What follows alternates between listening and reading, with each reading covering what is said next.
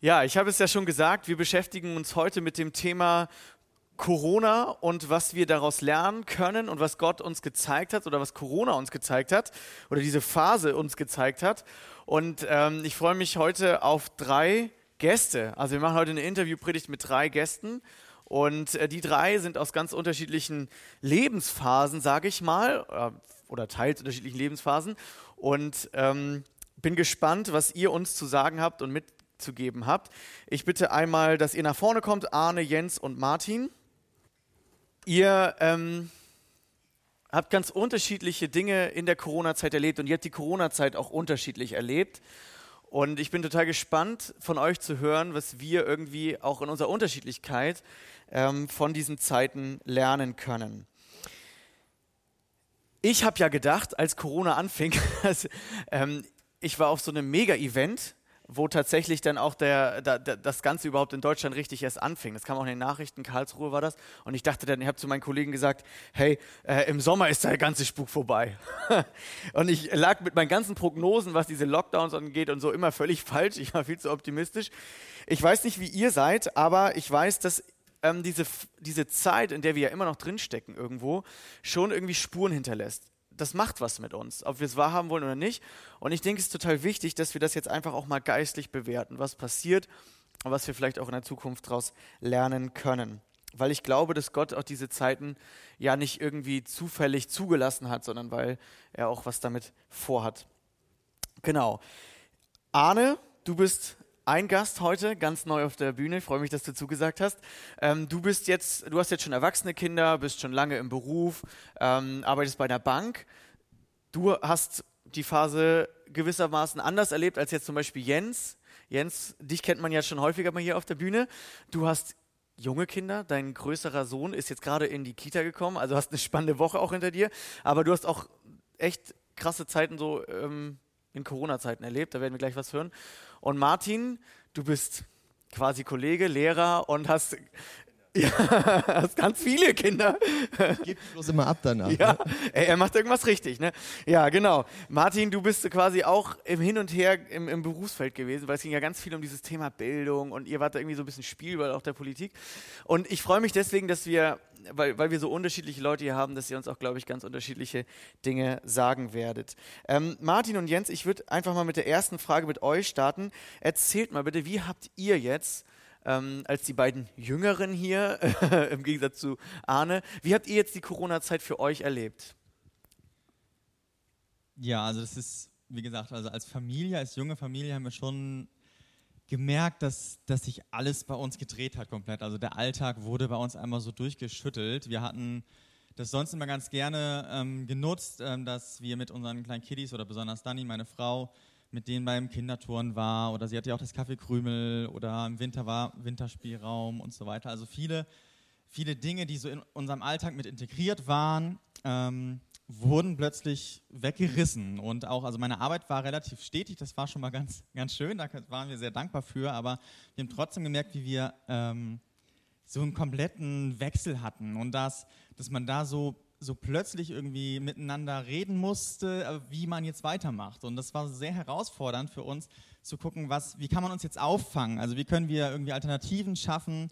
Ähm, wir hatten auch eine Quarantänephase tatsächlich, wo wir Gott sei Dank nur eine Woche ähm, in Quarantäne sein mussten, aber klingt jetzt vielleicht nicht so heftig, aber mit zwei kleinen Kindern in der Wohnung in der Stadt, das war schon äh, eine Herausforderung, denen zu sagen, ja, mit, äh, der eine ist jetzt drei, der andere wird jetzt zwei, zu sagen, ihr dürft nicht raus und die laufen zur Tür und wollen raus, so irgendwie so, hm, äh, das, das war schon sehr, sehr herausfordernd dann, da auch sich nicht auf den Füßen zu stehen, die ganze Zeit, sich irgendwie auch Freiraum zu geben, miteinander gut zu kommunizieren und irgendwie zu schauen, dass man zusammensteht und nicht irgendwie eher sich bekriegt oder so, weil man irgendwie so viele Herausforderungen hat, die im Alltag plötzlich so aufkommen.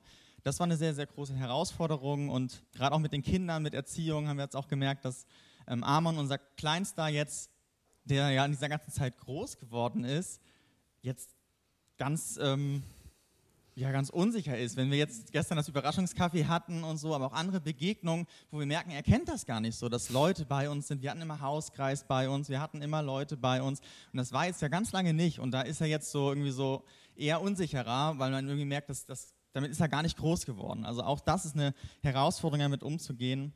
Und ja, wir, wir sind einfach Gemeinschaftsmenschen und da ist natürlich viel weggebrochen.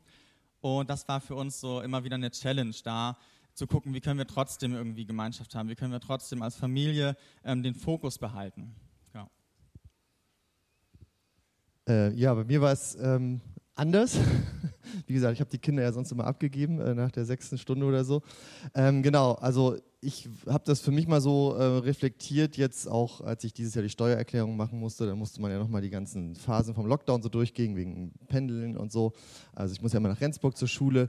Und es war nochmal ganz spannend, äh, sich dieses letzte Jahr irgendwie so vor Augen zu führen. Und ich habe gemerkt, dass es eben bei mir auch, ähnlich wie bei Corona, verschiedene äh, Phasen einfach gab ähm, was, mir, was sich bei mir relativ schnell eingestellt hat, äh, war so eine gewisse Dankbarkeit, weil, und das ist mir auch wichtig, das nochmal am Anfang zu sagen, ähm, weil ich finde, dass, dass ich, ähm, ich kann es erstmal nur für mich sprechen, wirklich so eine, in so einer sehr privilegierten ähm, Situation war. Also äh, große Wohnung, dann wohnte auch noch jemand, den man mag. Äh, dann, äh, was habe ich noch notiert? Ähm, gesund, beruflich, war ähnlich wie bei Jens, lief das ja auch weiter. Ich habe da jetzt auch keine großen beruflichen Sorgen gehabt, ähm, wobei das, ähm, sage ich nachher auch noch was zu, ja schon auch viele Veränderungen mit sich gebracht hat. Wir waren super privilegiert und dafür haben wir ja auch hier und da ein paar Schellen kassiert, dass wir die Gottesdienste weitermachen konnten. Also das war ja auch ein Privileg, dass wir diese Gemeinschaft hier einfach weiter pflegen konnten und äh, das sind so Sachen, ähm, das hat sich bei mir irgendwie ziemlich schnell eingestellt, weil ähm, ist ja dann oft eben schnell dieses Thema Kurzarbeit da war und ähm, auch dann viel über die Singles gesprochen wurde, die alleine zu Hause leben. Ich kenne das auch aus dem Freundeskreis, denen ging es echt nicht gut damit und die haben auch sich sehr streng an die Regeln gehalten und dann sitzt man da alleine zu Hause in einer relativ kleinen Wohnung und muss irgendwie mit sich selbst klarkommen, darf nicht raus, also zu den Hochzeiten von Corona. Und deswegen war so Dankbarkeit ein Punkt, der sich ziemlich schnell ähm, eingestellt hat. Ähm, beruflich ging es dann, ja, drunter und drüber weiß ich nicht, aber ähm, Spielball der Politik, glaube ich, hattest du ja gesagt, Markus, ähm, ist es schon so, dass ähm, das auch eine Sache war, wo ich zwei Phasen hatte, wo es mir wirklich nicht gut ging. Ich habe dann so lange überlegt, was ist das, was nehme ich da für einen Begriff und habe dann ähm, gemerkt, so es ist so ein bisschen Schwermut. So am Anfang, so Ostern war es ja erstmal ganz geil, Ferien verlängert, alles cool, schläft man ein bisschen aus, holt man das Defizit nach. Die Schule musste sich erstmal organisieren, wie machen wir das jetzt eigentlich mit diesem Distanzlernen. Das hat ja auch ewig gedauert und dann ging es so langsam los. Dann bin ich auch mit meinen Fächern, Musik und Sport. Das sind jetzt vielleicht auch nicht so die ersten Fächer, die man dann unbedingt weiter äh, fördern muss, wobei das ja eher Langzeitfolgen wahrscheinlich haben wird, dass der Sportunterricht weggefallen ist anderes Thema. Ähm, und äh, dann hatte man sich so ein bisschen reingefunden und dann merke ich aber auch schon, weil ich auch so ein Typ bin, so, ich bin auch so ein Macher, so, ne? Und dann merke ich so, oh nee, irgendwie ist es jetzt hier nicht das, was ich mache. Ich sitze nur am Schreibtisch, 9 to 5 gefühlt und äh, das war schon ziemlich frustrierend, weil die Fächer habe ich mir nicht zum Spaß ausgesucht, sondern das sind, also auch zum Spaß, aber das sind auch Fächer, wo ich mit den Kindern eben arbeiten kann und das fiel halt komplett weg. Ich war nur noch so ein ja, so ein Schreibtischmensch. Und das hat mich ziemlich gefrustet und hatte ich auch zwei richtige Löcher, wo es mir echt schwer fiel, äh, mich da auch so aufzuraffen. Ähm, und ähm, genau.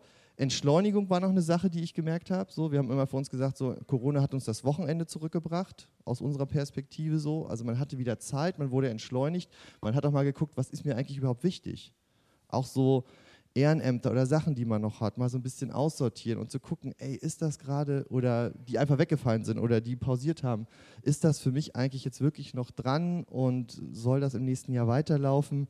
Ähm, genau, das war auch noch so ein Punkt, äh, wo man dann eben, wo ich schnell ins Nachdenken gekommen bin und da einfach auch genau überlegt habe, ähm, wie setze ich die Zeit eigentlich ein, die ich jetzt habe. Ziemlich coole Punkte, ziemlich krass unterschiedliche Sachen, die ihr auch erlebt habt. Und ich finde es auch cool, dass du erwähnt hast, dass es durchaus auch noch schlimmere Phasen vielleicht bei dem einen oder anderen gab. Das habe ich ganz vergessen in der Anmoderation zu sagen. Ja, das, ähm, ihr habt wenigstens eure Jobs behalten und so, da gibt es, glaube ich, echt noch schlimmere Dinge. Aber trotzdem finde ich so, ihr habt wieder gespiegelt, es, es ist schon auch unterschiedlich belastend gewesen. Aber man macht irgendwie auch was durch und man kommt zu einer Reflexionszeit. Das ist ziemlich, ziemlich cool eigentlich und das soll dieser Sonntag ja auch ein bisschen sein. Arne, du hast jetzt ähm, in dem Sinne beruflich persönlich jetzt nicht so die übelste Veränderung äh, gelernt oder, oder durchmachen müssen, sag ich mal, in der, in der Corona-Zeit. Und trotzdem hast du für dich irgendwie was gelernt, hast was beobachtet in dieser Zeit. Und an dich würde ich jetzt mal die zweite Frage ähm, geben. Was hast du mit Gott erlebt oder was hast du von Gott gelernt in dieser Corona-Zeit? Ja, Markus, du bin ich gut zu verstehen? Ja, gut. Du sagst es, ähm, für mich waren die Einschränkungen tatsächlich auch nicht so groß. Ich habe auch viele Dinge natürlich als nervig und lästig empfunden. Manche Dinge waren auch einfach anstrengend. Ähm, der ein oder andere Reiseplan ist über den Haufen geworfen worden, äh, aber eigentlich alles nichts Dramatisches. Und äh, insofern war ich da relativ frei von irgendwelchen Sorgen und, und äh, existenziellen Einschränkungen. Ähm, ich bin ganz normal jeden Tag zur Arbeit gefahren, nur eben neuerdings jetzt immer auf Fahrrad statt mit dem Bus. Das ist ja eigentlich auch gut. Ja, ja, ja. Wer mich kennt, weiß ja auch, dass ich gerne und viel Fahrrad fahre. Und äh, insofern war das alles wenig belastend für mich und auch äh, familiäre Situation ist alles so gut. Meine Kinder wohnen schon nicht mehr zu Hause. Ähm, da gab es ne, den einen oder anderen Punkt, wo man so ein bisschen unterstützen musste. Aber im Großen und Ganzen war das alles halb so wild. Aber um mich herum habe ich natürlich auch äh, auf der Arbeit, im privaten Umfeld und so weiter auch wahrgenommen, dass der eine oder andere eben äh, total verunsichert war. Die Sorgen standen den regelrecht ins Gesicht geschrieben, dem einen mehr, dem anderen weniger. Ähm, ja, waren, ja, wussten vielleicht auch nicht, wie man das Ganze jetzt irgendwie einordnen, deuten soll. Da kommen dann ja schnell irgendwelche Endzeit- äh, Gerede dann auf und solche Sachen. Ähm, ja, und also ich persönlich selber bin sowieso ein Mensch, der sich nicht so schnell verrückt machen lässt. Das war schon immer so. Und äh, jetzt aber diese Zeit hat mir auch nochmal gezeigt, also gerade weil ich jetzt eben auch Jesus kenne, ähm, ja, diese Gelassenheit, die ich äh, da für mich behalten konnte, das hat nochmal eine ganz andere Qualität bekommen, die, äh, ja, oder das Ganze steht ja auch auf einem festen Fundament, kann man sagen. Ähm, das ist also ja irgendwie nochmal eine andere Qualität als einfach die, die Coolness, sag ich mal, die, die man vielleicht früher so äh, hatte. Und ich finde zum Beispiel, was es ganz gut auf den äh, Punkt bringt, ich habe mir das mal rausgesucht, äh, und zwar die Frage, also die Antwort auf die Frage 1 des Heidelberger Katechismus. Also die Frage heißt, was ist dein einziger Trost im Leben und im Sterben? Und äh, jetzt nur ein Auszug aus dieser äh, Antwort. Er, also Jesus Christus, bewahrt mich so, dass ohne den Willen meines Vaters im Himmel kein Haar von meinem Haupt fallen kann. Ja, dass mir alles zu meiner Seligkeit dienen muss. Also mal auf Corona übersetzt, äh, würde ich daraus jetzt ähm, für mich sagen, ähm, ja, Gott behält trotz alledem die Kontrolle. Also es wirkt jetzt für manche wie völlig aus dem Ruder gelaufen, ähm, aber ich weiß ja, dass äh, also mir kann nichts passieren, was, was Gott nicht will. Und das ist äh, eine total äh, super Erkenntnis. Ähm, und selbst da, wo es eben dann mal nicht so nach meinem eigenen Willen geht, weiß ich ja, ähm, da gibt es dann eben was anderes, was Gott sich überlegt hat, was wahrscheinlich noch viel besser ist. Nur, dass ich es jetzt eben noch nicht so weiß. Ne? Und äh, ja, so kann ich dann natürlich auch äh, alles, was irgendwie nicht so läuft im Leben, wie es sein soll, zum Beispiel eine Pandemie ganz gut aussitzen. Ja, und dann gibt es natürlich Leute, die dieses Fundament und diese, diese Gewissheit und so weiter nicht haben. Und ja, da ist natürlich dann wenig Trost, wenig Hoffnung. Und ähm, jeder meint immer, er muss es selber irgendwie gewuppt kriegen. Und das ist äh, auf Dauer wahrscheinlich noch viel anstrengender als die Pandemie selbst. Bei, bei mir war es so, nachdem ich ausgeschlafen hatte, das Schlafdefizit so äh, äh, wieder drin, äh, also ausgeglichen war, hat es bei mir dazu geführt, dass ähm, auf jeden Fall, ähm, wie man das nun nennen mag, die stille Zeit ähm, zugenommen hat. Das war ein wichtiger Punkt. Also morgens vor der ersten Stunde das immer machen, das äh, funktioniert nicht. Ähm, ich habe da lange rumgedoktert. Aber das war zum Beispiel ein Geschenk, ähm, was ich ähm, von aus Corona jetzt mitgenommen habe, dass ich dann wirklich ähm, als man sich irgendwie nachher so eingependelt hatte, dann immer mich auf den Balkon verzogen habe und ähm, Bibel gelesen habe und so. Und das ist ähm, genau wirklich ein Geschenk gewesen, dass diese Zeit einfach ähm, intensiviert wurde und ähm, teilweise auch ich dann so ein bisschen versunken da drin bin. Das war eigentlich auch eine ganz äh, positive Überraschung. Das kann auch passieren. Also nicht, dass man sich da so dann durchquält, auch wenn es irgendwie dann das Alte Testament ist, dass man sich dann auch manchmal so drin verlieren kann. Ähm, und äh, das ist auf jeden Fall ein totaler Segen, den ich mitnehme. Was mir auch ähm, viel geholfen hat und was ich richtig stark finde, auch, ähm, soll jetzt keine, ja, keine Selbstbeweihräucherung sein, aber auch, ähm, ich habe, also wenn man so mit anderen Christen auch spricht, ähm, dass ich finde, dass wir oder dass ähm, unsere Leitung der Gemeinde echt gut auf diese Zeit reagiert hat mit den Predigtreihen. Also das ist was, was ich als einen totalen Segen empfinde. Ähm, ich habe mir das auch nochmal kurz notiert. Wir haben mit den Stubenhockern ja angefangen. Das war ja so eine Sache, wo wir auf einmal alle im Lockdown saßen, wo dann versucht wurde, ähm, eben auch hier im Gottesdienst uns schon eine Perspektive zu geben, ähm, wie gehen wir mit der Situation um. Wir hatten dann ganz krass, ähm, ich glaube Jens war das auch, die geistlichen Übungen, wie lese ich Bibel, dass wir verschiedene Methoden kennengelernt haben. Wir haben über das Fasten gesprochen, wir haben über ähm, das Nachsinnen, ähm, glaube ich, mit Jochen gesprochen. Ähm, und das waren ja, also das war so ein ganz zentraler Punkt, wo ich dachte so, ey krass, wir kriegen hier richtig eine Antwort ähm, und äh, gehen eben nicht nur in den Gottesdienst und machen irgendwie weiter, ähm, sondern da fand ich echt diese Flexibilität. Ich weiß ja auch, dass ihr auch einiges umgeschmissen habt und einiges anders geplant war, aber das fand ich total cool und auch zum Jahreswechsel, falls ihr euch daran erinnert, Schritte ins Ungewisse. Ähm, ist mir auch von Frank äh, eine Predigt, habe ich euch, glaube ich, auch einen Vers mitgebracht. Genau, fand ich total krass. Also anhand des Volkes Israels zu gucken, und ich glaube, Frank hatte das ganz ähm, an der Karte dargestellt, wie sie diesen Umweg gegangen sind, wie sie eben nicht den direkten Weg gegangen sind. Und da ist mir eben dieser Spruch so hängen geblieben, der mich echt lange begleitet hat. So, also wer den kennt, der das Unbekannte kennt, kann mutig ins Ungewisse gehen. Ich glaube, ähm, hat Markus zusammengebaut, äh, den Spruch oder den Satz. Und den fand ich echt, ähm, echt schön. Und auch da zu sehen, dass wir diese Parallelen eben immer wieder in der Bibel haben, wo die auch nicht wussten. Die haben angefangen zu meckern, das hatten wir auch. Und ähm, da irgendwie den Mut zugesprochen zu bekommen, eben in diesem Gottesdienstformat oder in diesem Gemeindeformat, das war schon echt ähm, ja, eine erhebliche Bestärkung. Und ich habe das dann auch nochmal in einem Bibelvers zusammengefasst, der hat mich jetzt so nicht begleitet, ähm, aber der fasst das irgendwie so ganz schön zusammen, ähm, weil wir ja auch bisschen den theologischen Anspruch reinbringen. Ne? Also Psalm 37,5, wie viel dem Herrn deine Wege und hoffe auf ihm, er wird es wohl machen. Also der Herr macht es gut und ähm, wir können zu ihm kommen, er geht mit uns, ähm, wir können da mutig vorangehen. Ähm, und äh, genau, das fasst, der fasst das irgendwie so ganz schön, ähm, ganz schön einfach äh, zusammen. Und das war auch eine Geschichte, auch dann über Weihnachten, dass ich gemerkt habe, so diesen inneren Frieden, da hat der Markus ja auch nochmal drüber gesprochen, ähm, den zu bekommen, das fand ich auch so eine Sache, ja, also wirklich einmal durchschnaufen und sich eben, ähnlich wie Arne sagt, nicht auf uns verlassen, ähm, sondern irgendwie zu gucken, was Gott da ähm, genau für uns bereithält. Ähm, die Welt wird immer voller Bedrängnis sein, wir werden immer irgendwie ähm, damit zu kämpfen haben, auch in Zukunft und äh, wir kriegen es nicht kontrolliert.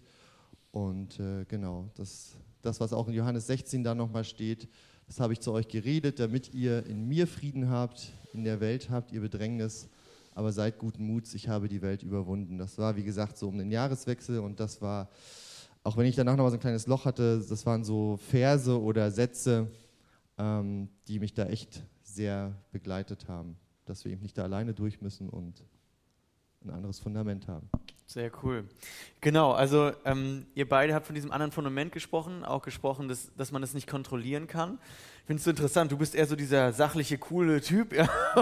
und, äh, Martin ist so der Künstler, der auch viel mit Emotionen zu tun hat. Und es ganz unterschiedlich, wie man diese Phase erlebt hat, aber die gleiche Grundlage, einfach, dass wir Bedrängnis haben in dieser Welt aber Jesus hat das überwunden und die Bedrängnisse sind auch normal. Ich finde es voll wichtig, dass du es sagst. Und ähm, trotzdem gibt es einen Frieden, der über diese Umstände hinausgeht. Und das, das wünschen wir echt allen. die jetzt vielleicht auch zuhören oder wenn du hier sitzt und diesen Frieden auch nicht hast und denkst, boah, das geht jetzt schon wieder los mit vierter Welle oder wie viel auch immer.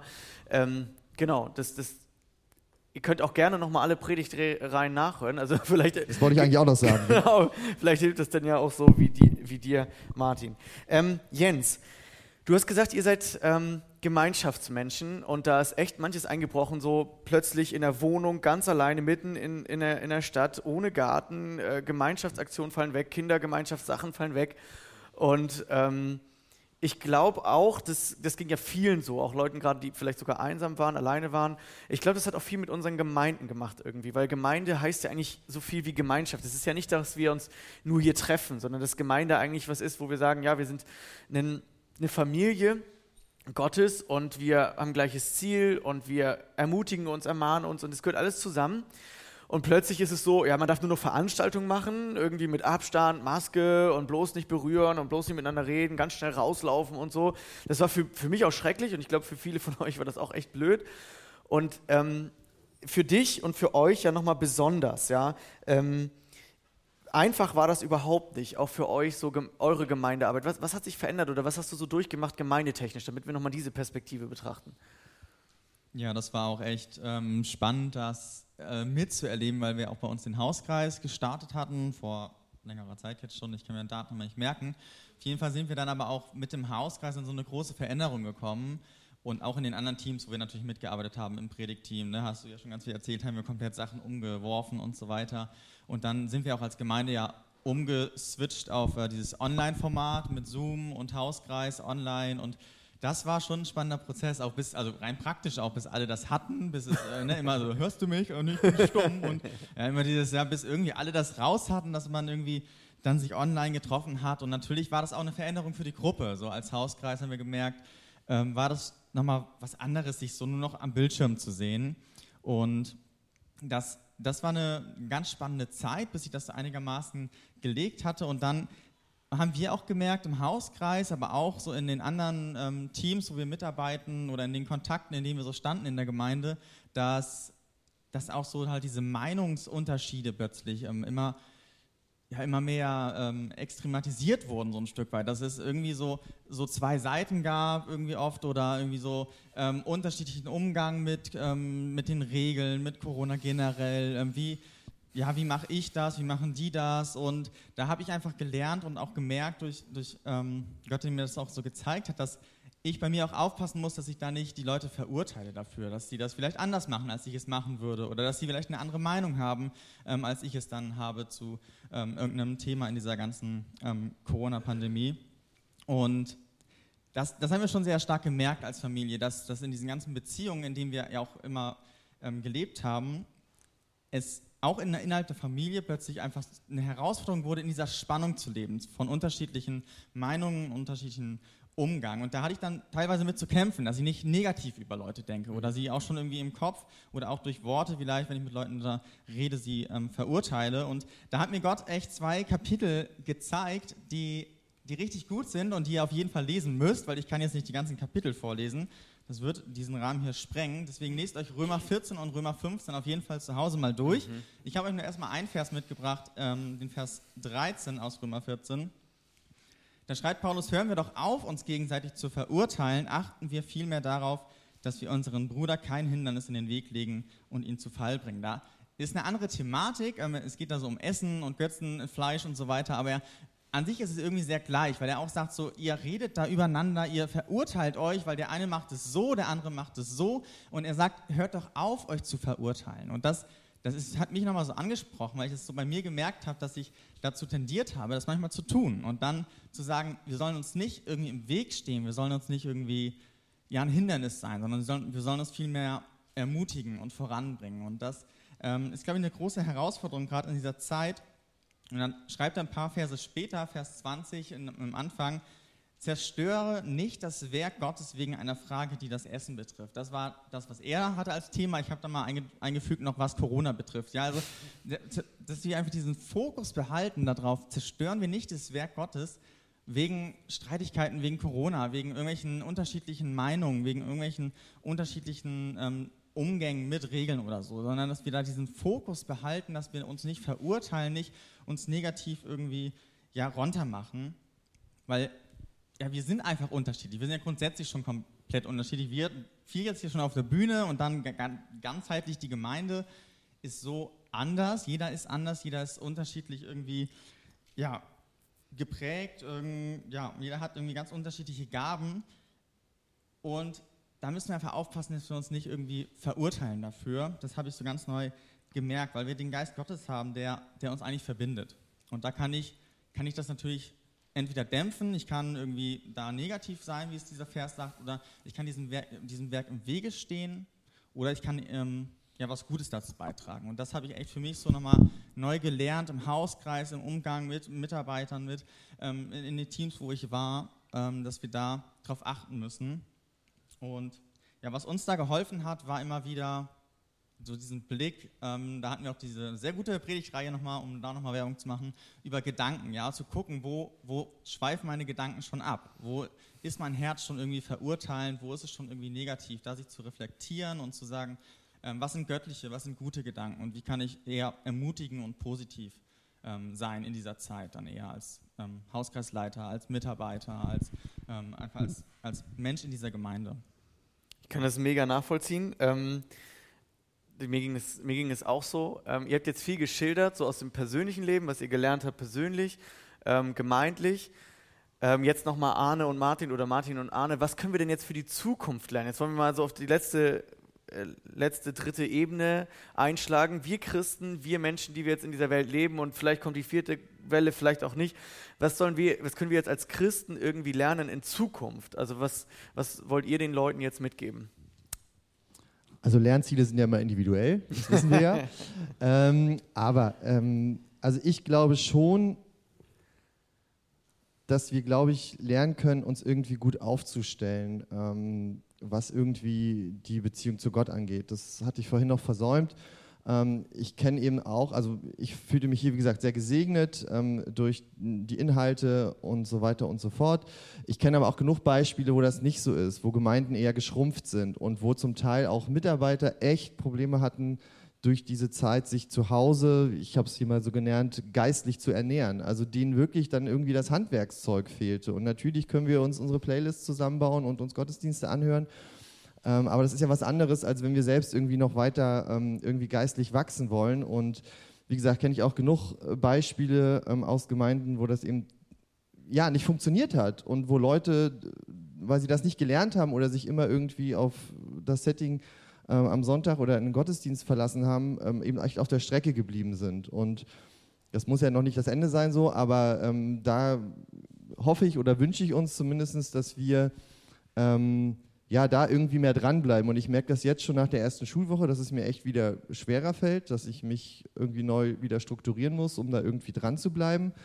Ähm, also mir hat da eher die Pandemie eben, wie gesagt, geholfen, weil ich diese Zeit hatte.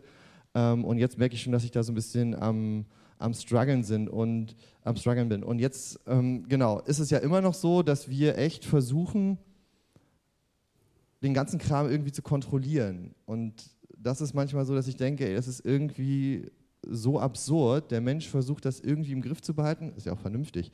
Aber ähm, wir merken ja irgendwie, dass, ja, dass es einfach auch nicht immer funktioniert. Ne? Wir haben letztes Jahr eine Hochzeit geplant. Ich weiß nicht, wie viele Versionen wir geplant haben, weil sich gefühlt alle zwei Wochen die Umstände geändert haben.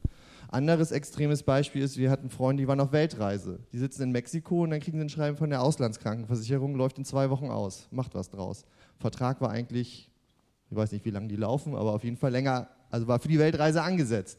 Und dann sitzt du in Südamerika und du kriegst einfach das, ja, die Info, so ist nicht. Und ob man jetzt in Mexiko ohne Krankenversicherung sitzen will, muss man sich eben überlegen. Ähm, und das ist sowas, wo ich merke, so, also es ist halt einfach nichts mehr sicher. Das ist, ist egal. Also ist vielleicht ein bisschen pessimistisch, aber ähm, wir wissen ja heute nicht, was morgen ist ähm, und nachher. Und ähm, ich komme ja auch äh, aus der DDR und da haben wir ja auch ein bisschen was mitgemacht, ähm, wenn es so an Enteignungen geht und so. Und wir haben das ja auch gemerkt. Ne? Dann werden die Geschäfte auf einmal zugemacht und du denkst, du kannst in Urlaub fahren. Nee, kannst du nicht. Und also es gibt so viele Faktoren, die irgendwie ja, oder so viel Sicherheit, die man glaubte zu haben, die einfach nicht mehr da ist. Und wenn wir noch eine Generation weiterdenken, ne, also meine Großeltern oder so, die haben das ja auch durch. Und da weiß ich manchmal nicht, ob das auch so ein Problem von unserer Generation ist, dass wir einfach irgendwie so aus dem falschen Anspruchsdenken ähm, einfach erwarten, so, äh, nee, das muss doch jetzt planbar sein und ich muss doch wissen, ähm, wann ich in Urlaub fahren kann. So ein, so ein Wohlstandstrotz habe ich das mal genannt, äh, wo, glaube ich, auch viel Unzufriedenheit, was wir hier schon gehört haben, einfach daraus resultiert, weil wir einfach dieses Anspruchsdenken haben, nee. Und ich glaube, das ist eine Sache, die wir, die wir lernen können und ähm, diese Unsicherheit, die, die einfach, ja, die wir jetzt einfach in der vollen Härte irgendwie gespürt haben.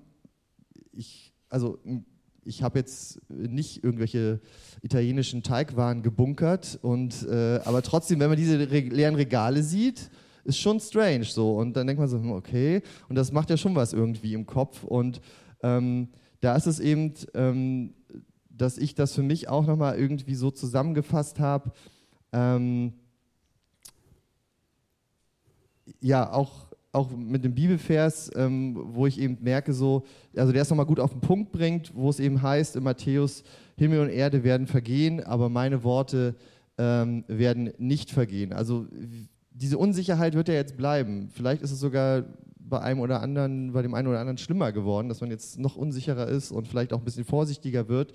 Und diese Kontrolle, die wir versuchen irgendwie über diese Zeit ähm, oder so zu gewinnen, ähm, ist ja auch nur vielleicht eine, ja, eine gefühlte Kontrolle so. Und das war dann nochmal so eine Erkenntnis, ähm, die habe ich noch formuliert. Nichts in dieser Welt ist sicher, aber Gott und sein Wort, die bleiben ewig. Und das bildet eben dieser, dieser Bibeltext ab so. Und das hat für mich nochmal so zu der Erkenntnis geführt, dass bei mir eher die, Bi die Bibel an Relevanz und Gültigkeit gewonnen hat, aber unser subjektives Sicherheitsgefühl eher verloren hat. Und das ist nochmal so ein, so ein Twist gewesen, ähm, wo ich denke, so ja, also da bin ich echt dankbar für. Das würde ich uns wünschen, ähm, dass wir das so, so annehmen können. Ähm, die Bibel oder Gottes Wort gewinnt an Gültigkeit und Relevanz und unser subjektives Sicherheitsgefühl sollte da vielleicht ja, eher zurücktreten. Und wir haben es vorher noch gesungen, das habe ich mir noch schnell reingefügt. Jesus, du stehst hoch über allem, ich werde deine Wege niemals ganz verstehen. Also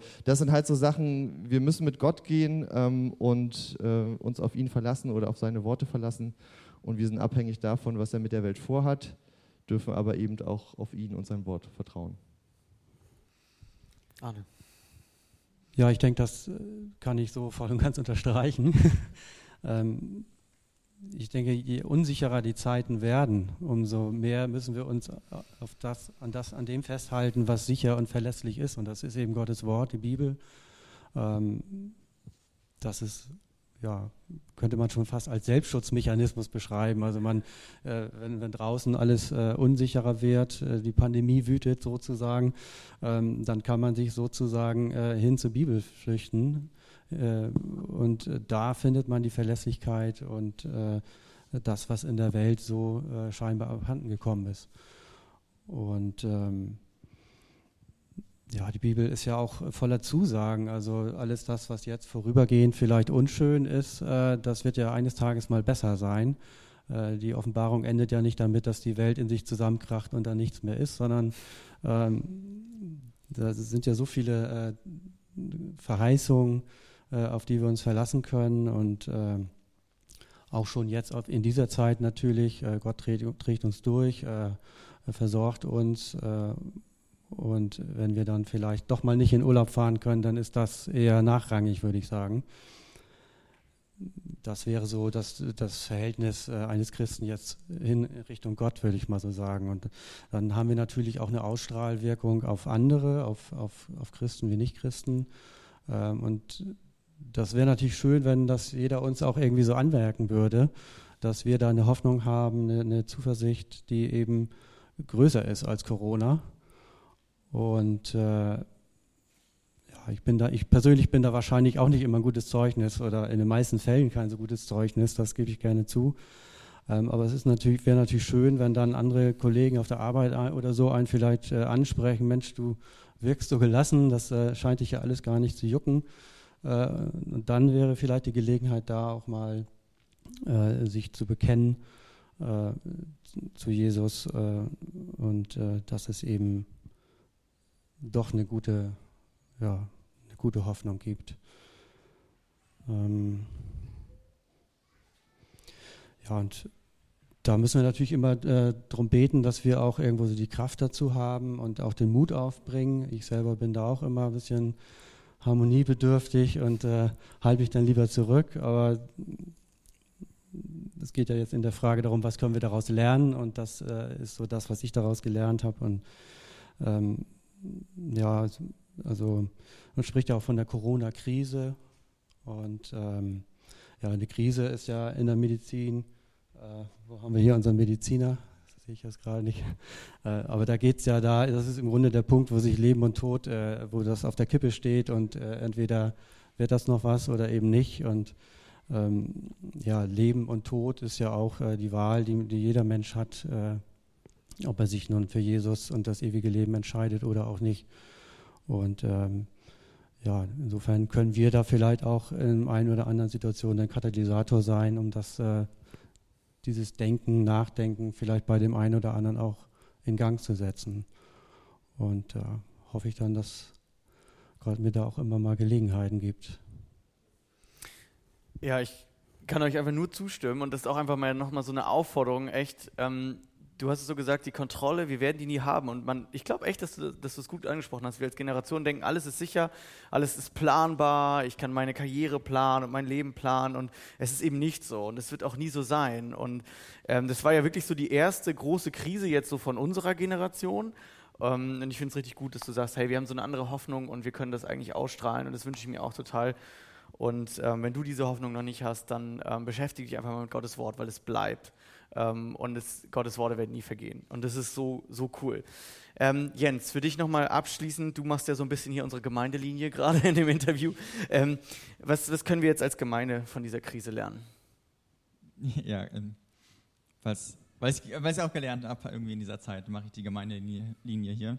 Und ich ähm, habe es einfach gemerkt, dass da so, glaube ich, so zwei Sachen sind, die uns als Gemeinde immer wieder beschäftigen und die mich beschäftigt haben, die ich euch einfach noch weitergeben möchte. Das erste ist, ähm, hat sich auch immer wieder jetzt so durchgezogen als roter Faden und ist, glaube ich, auch das Wichtigste, dass wir uns als Gemeinde immer wieder auf, auf dieses Ziel fokussieren, auf dieses Werk Gottes, was wir nicht zerstören sollen, sondern dass wir immer wieder schauen, ähm, ja, worum es wirklich geht, was, was Gott eigentlich vorhat, ähm, was, was sein Plan ist mit uns als Gemeinde hier in dieser Stadt und wie, wie er uns gebrauchen möchte. Das ist so diese, dieser Fokus, den, den, den wir nicht verlieren dürfen, egal wie die Umstände sind. So, es kann ja, ähm, ja sonst was passieren. Also ne, wir haben es gesagt, Corona, selbst wenn es Corona irgendwie nicht mehr gibt, dann kommt irgendwas anderes. Also wir können nicht alles in unserer Hand haben. Das ist einfach diese Unsicherheit, die wir auf dieser Welt haben. Aber eins ist sicher und das müssen wir als Gemeinde auch im, im Blick behalten. Und das ist diese, diese horizontale Ebene, die, die einfach so wichtig ist als Gemeinde und ich glaube auch jeder persönlich da im, im Blick zu behalten.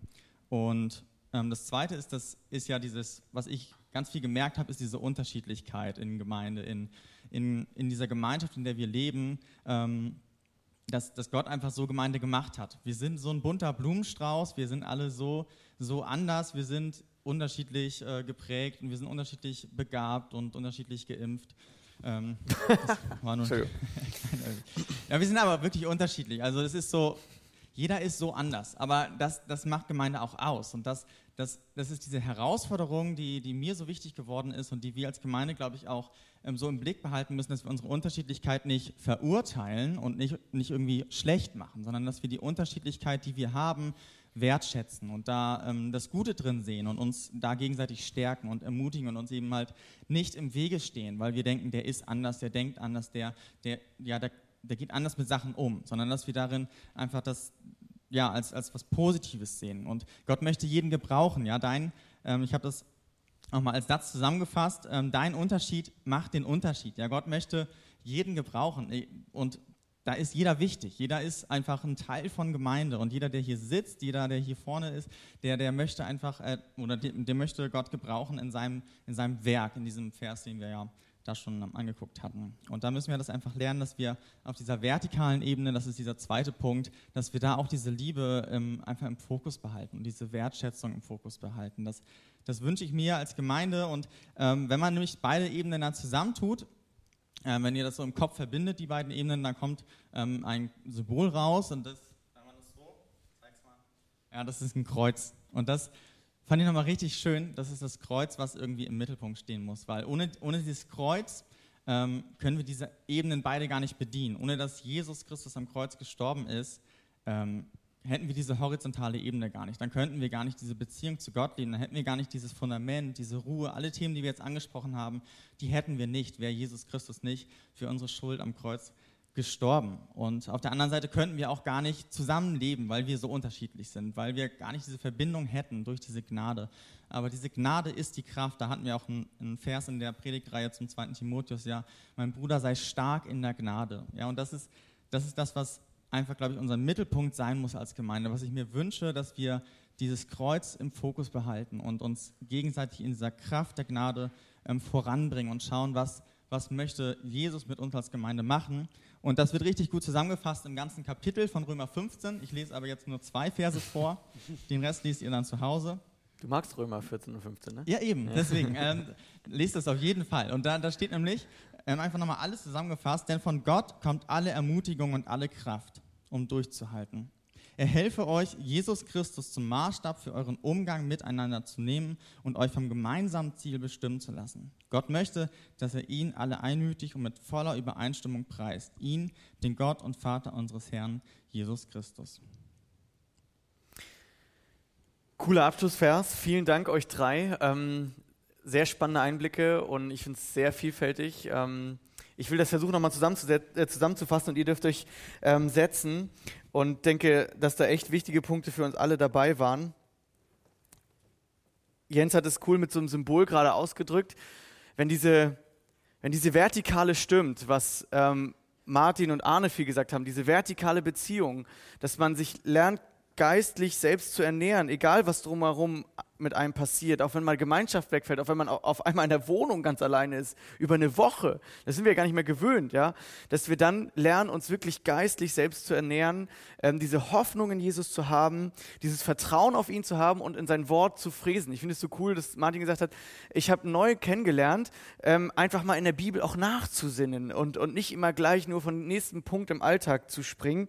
Und ich denke, das ist ein Riesensegen. Und dann sagt, wie Jens sagte, dann kann auch diese horizontale Ebene funktionieren, dass wir auch unterschiedliche Meinungen ertragen. Und ich denke, wir müssen echt auch aufpassen in diesen ähm, Zeiten, Krisen gehören einfach dazu, wie wir als Gemeinden damit umgehen. Ich bin nämlich schon ein bisschen ernüchtert, was für Spuren teilweise das auch in Gemeinden hinterlässt. Ähm, dass plötzlich Leute sich streiten, Leute nicht mehr kommen wegen der Maske und mir, denke, also wenn wir in verfolgte Länder äh, schauen, äh, die sind froh, wenn sie überhaupt treffen können. Und wir nutzen das nicht wegen irgendwie blöd Corona und weil uns politisch manches nicht passt oder was oder wie. Ähm, das, wir dürfen es nicht zulassen, dass uns irgendetwas auseinanderbringt. Ähm, weil genau das ist doch das, was der Teufel möchte. Dass wir plötzlich uns mit Nebenschauplätzen äh, beschäftigen, statt mit dem Hauptmäßigen. Und das ist mein Eindruck von Corona. Dass, dass ich habe die, die Corona-Zeit jeden Tag so viel Nachrichten konsumiert, bis ich mal gemerkt habe, was das mit mir macht. Ich habe so eine so ein Smart Speaker, den habe ich dann jeden Morgen gefragt, was gibt's Neues?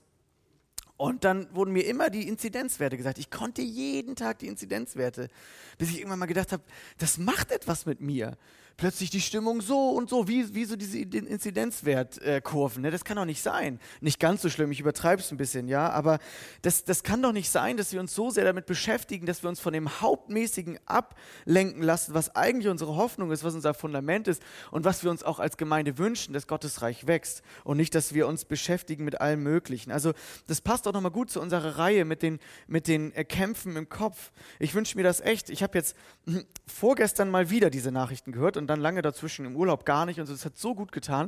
Und dann habe ich wieder Nachrichten angemacht. Das war jetzt, ich glaube, gestern oder vorgestern tatsächlich. Und hieß es wieder, ja, die Inzidenz steigt doppelt so schnell wie im Vergleich zum letzten Jahr August, Anfang August und Juli und so. Und wo ich gleich merkte, das macht was mit mir. Und dann habe ich mal auf die Inzidenzkarte geguckt, so denkst du, oh je, Schleswig-Holstein und so, ne? Aber wenn ich mal so überlege, hätte ich die Nachrichten nicht geschaut, hätte das gar nichts mit mir gemacht diese Tage. Weil es, es ändert ja nichts, ja? Es ist überhaupt nichts los, weder in meiner Verwandtschaft. Und, und man kann sich so verrückt machen. Man kann sich dann Videos hin und her schicken in irgendwelchen Telegram- und WhatsApp-Gruppen. Ja, Endzeit und Impfung, nein, ja, und so schlimm und doch nicht und was weiß ich. Und denke mir, was, womit beschäftigen wir uns Christen eigentlich? Ist es wirklich das, womit wir uns beschäftigen wollen? Corre Tim Bohm sagt einmal, If the devil can, can't make you sin, he will make you busy. wenn der Teufel es nicht schafft, dich zum schlechten Taten zu bringen, dann macht er dich beschäftigt. Mit allem möglichen Kram. Das dein Kopf zusetzt, das dir Sorgen macht, das dich verrückt macht. Und Jesus sagt, was ich euch hinterlasse, ist eine, in eine Welt, die, wo, alles, wo alles super läuft. Nee, sagt er eben nicht. Was ich euch hinterlasse, ist, ähm, alles, alles läuft easy bei euch Christen. Nein. Was ich euch hinterlasse, ist, es wird immer segensreich laufen, was ihr auch immer tut. Nein. Er sagt, was ich euch hinterlasse, ist mein Frieden. Und das ist dieser Shalom, dieser Frieden, von dem äh, Martin vorhin gesprochen hat. Es ist ein innerlicher Frieden. Shalom bedeutet in der Bibel eine komplette Herstellung, Wiederherstellung des Inneren. Es bedeutet ein inneres Ausgeglichensein. Es bedeutet eine Beziehung zu Gott, in der ich Sicherheit empfinde. Es bedeutet eine Beziehung zu Gott, in der ich Freude empfinde. Und dieser Frieden, den sagt Jesus, den kann die Welt nicht geben. Ich meine, wir haben jetzt 60, 70 Jahre super Frieden gelebt und deswegen dachten wir schon, alle Leute in Deutschland denken, wir sind, wir haben immer Frieden. Aber es wird, das ist nicht so. Ja? Es kann auch in vielen Ländern sehen wir das immer wieder zu irgendwelchen schlimmeren Krisen, weit viel schlimmere Krisen kommen als Corona. Und Jesus sagt, lasst euch nicht in Verwirrung bringen. Und hey, das, das, das wünsche ich mir für unsere Zeit hier. Lasst euch bitte nicht in Verwirrung bringen. Nicht von irgendwelchen YouTube-Experten ähm, und was weiß ich. Lasst euch nicht in Verwirrung bringen sondern lasst euch vom Frieden Gottes erfüllen. Das wünsche ich mir so sehr für dich und für mich. Und dafür möchte ich jetzt zum Abschluss beten. Ihr könnt gerne dazu aufstehen und danach wollen wir von dieser Dankbarkeit singen, die wir in jeder Phase brauchen, von der auch die Brüder eben gesprochen haben. Dankbarkeit, egal was um uns herum passiert. Und für diese Dankbarkeit und den Frieden möchte ich beten. Jesus, danke, dass du uns einen Frieden geben kannst, der über die Umstände hinausgeht der uns eine Sicherheit gibt, egal was mit uns passiert, gesundheitlich. Ähm, und es ist so leicht gesagt, wenn es einem gut geht, wie mir jetzt zum Beispiel. Aber ich wünsche mir das wirklich, dass, dass wir uns immer nach dir ausstrecken, egal was noch passiert. Vielleicht kommen wir noch mal in eine Quarantänephase, wo wir plötzlich zu Hause sitzen und alles verändert sich. Und dann möchte ich beten, dass wir, dass wir lernen, uns in, in, in deinem Wort auszustrecken, nach dir auszustrecken und diesen Frieden zu erleben. Und dass wir uns nicht in Verwirrung bringen lassen, dass wir uns nicht in Wut und Zorn verlieren, in Verzweiflung, dass wir Dinge anders sehen, dass wir uns nicht auseinanderbringen lassen in Gemeinde, sondern dass wir einfach dankbar sind für all das, was du schenkst und für diese Hoffnung und für diese Perspektive, die wir eigentlich haben. Danke, dass, ähm, ja, wie Arne es gesagt hat, die Offenbarung nicht endet mit irgendwie alles Krise, sondern mit Verheißungen. Und das freut mich so. Und diese, diesen Blick möchte ich immer wieder haben. Den wünsche ich für uns allen. Und dafür möchte ich beten. Danke, Jesus, dass du jetzt da bist und dass wir uns jetzt auf dich fokussieren können, auf das, was du uns geschenkt hast. Rede du zu uns. Amen.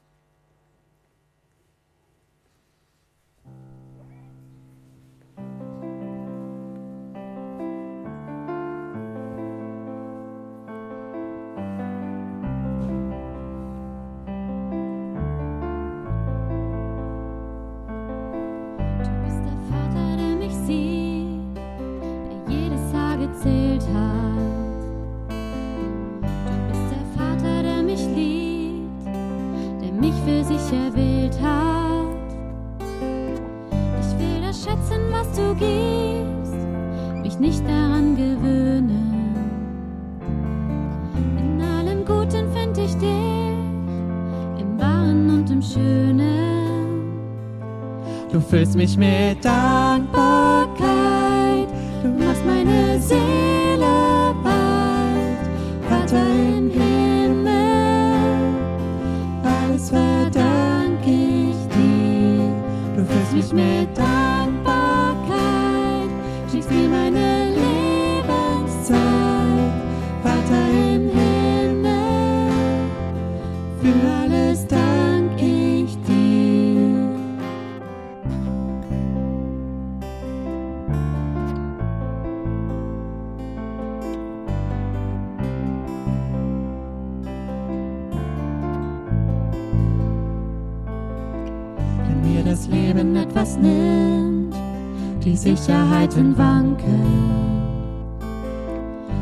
Welt, ach deine Güte bleibt, ach dann will ich dir danken. Wenn mir das Leben etwas gibt, mich überrascht mit Freude, dann weiß ich, ich hab's nicht verdient, doch ich genieße es heute. Du fühlst mich mit Dankbarkeit.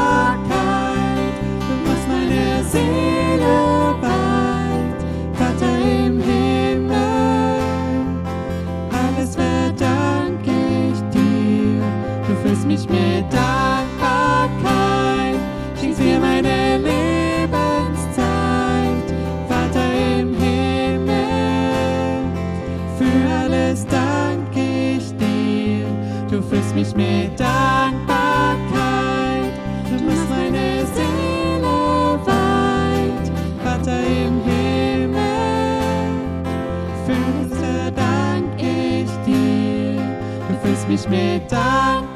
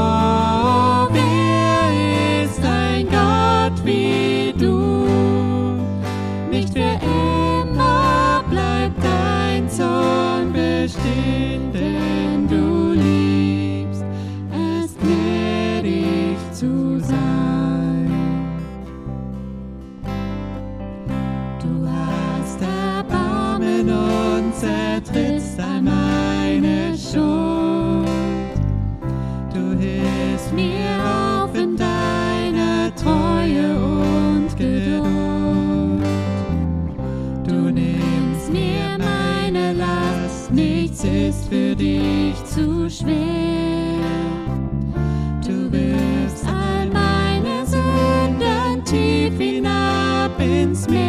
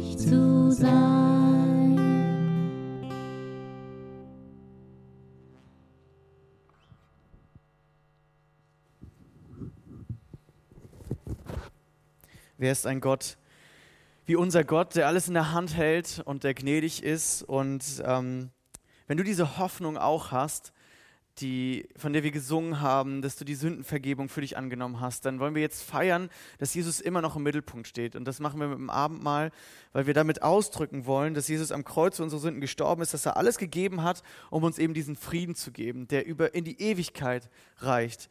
Und ähm, dass er sein Leib gegeben hat, das steht sinnbildlich für das Brot.